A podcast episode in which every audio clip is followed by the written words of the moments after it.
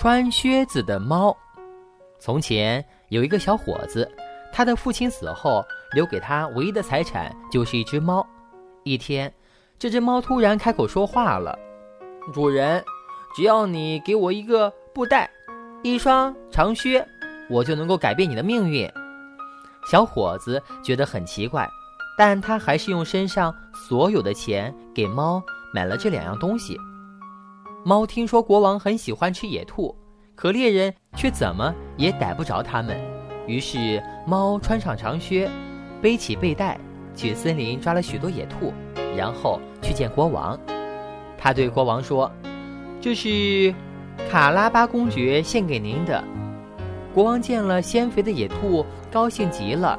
他赏给猫一袋金币，猫背着金币回家，把它交给了小伙子，并对他说。我要让你变得更富有。一天，猫听说国王要带他的女儿出宫巡游，他跑回家告诉小伙子说：“我的主人，你的好运要来了，请你一定要听我的安排。”小伙子点了点头。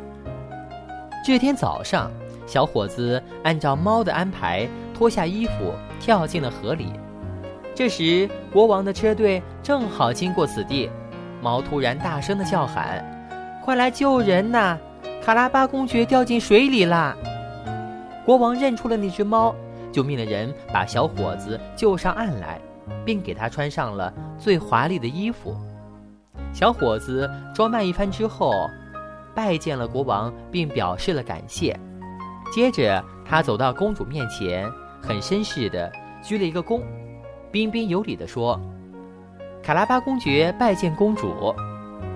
公主觉得小伙子不但很英俊，还十分有教养，就从心里啊喜欢上了他。小伙子和国王并肩骑着马，他们边走边聊，那只猫却早已经跑到前面去了。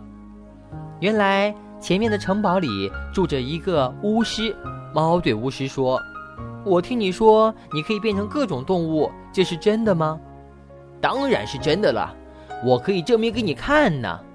说完，巫师变成了一头狮子，忽然出现在了猫的面前，吓得猫连忙跳上了屋檐。我还是不相信，除非你能变成一只老鼠。猫说：“这还不简单？”巫师马上变成了一只老鼠，猫呢，立刻从屋顶上扑了上去，一口把老鼠吃掉了。过了一会儿，猫回来了。他对国王说：“卡拉巴公爵拥有一座雄伟的城堡。”国王半信半疑，决定亲自去看一看。只见城堡里金碧辉煌，灯火通明，夜晚如同白昼。正厅的墙壁上挂着小伙子的画像。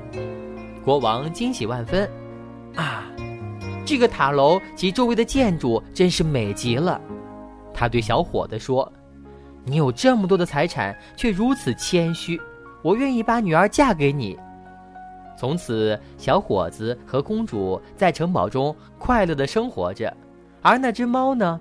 那只穿着靴子的猫呢？现在，它当上了大勋爵，捉老鼠也只是为了消遣而已呢。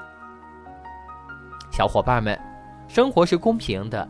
在不经意间呢，生活总会给那些老实厚道的人那么一丝好运，就像小伙子那样的，连猫都会帮助他呢。